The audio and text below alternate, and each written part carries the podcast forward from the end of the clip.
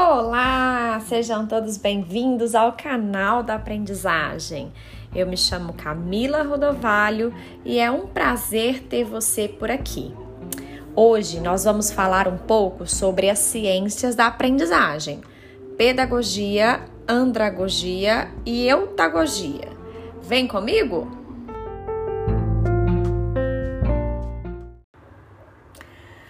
Pedagogia no sentido tradicional da palavra paidos mais agogos, que significa orientar, conduzir a criança. A pedagogia é focada na autoridade, top-down, em que uma figura central tem controle total ou quase total sobre a experiência de aprendizagem de uma criança. É nos braços da querida escola que a pedagogia reina soberana e nos ajuda a aprender em uma época da vida em que estamos dispostos a aprender tudo. É o educador que decide o que, como, quando e onde as crianças irão aprender determinado conteúdo, e os aprendizes, por não terem tanta autonomia em sala de aula, aceitam o que lhes é oferecido. A andragogia consiste na arte ou ciência de orientar adultos a aprender. O termo remete a um conceito de educação voltada para o adulto, em contraposição à pedagogia, que se refere à educação de crianças. Os adultos têm o controle sobre grande parte da sua experiência de aprendizagem, dentro e fora da sala de aula e devem ser motivados a aprender. Muitas vezes podem buscar experiências de aprendizagem por vontade própria, mesmo fora da instituição, o que é muito comum quando o aluno adulto não enxerga sentido naquilo que está sendo transmitido pelo educador. Uma vez adultos, aprendemos aquilo que acreditamos ser útil para nossas vidas. Se não é relevante, simplesmente não prestamos atenção. Não investimos tempo para aprender algo que não faça sentido.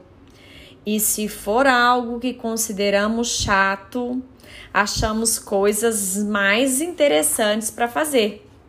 E isso não é tudo.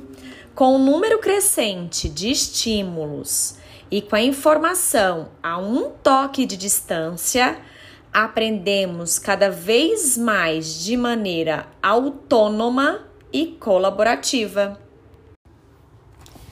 A eutagogia vem do grego euta, que significa alto, somado a agogos, que quer dizer guiar ela propõe um processo educacional no qual o estudante é o único responsável pela sua aprendizagem.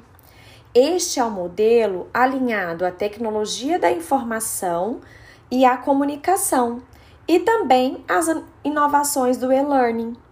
Em outras palavras, a eutagogia supõe que aprendemos quando queremos e precisamos aprender e fazemos isso do jeito que mais nos agrada e convém.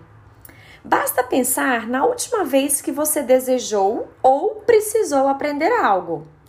Quais foram as fontes que você consultou em busca deste aprendizado?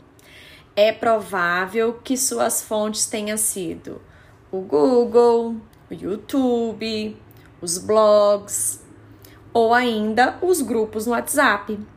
Se a andragogia já colocava o professor no papel de facilitador, a eutagogia agora agrega centenas de outros recursos para ajudar o outro a aprender.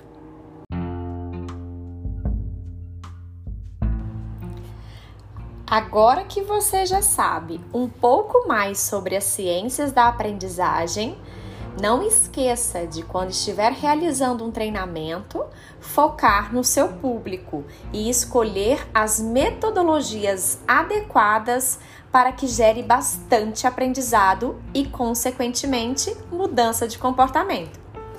Vou ficando por aqui e até breve!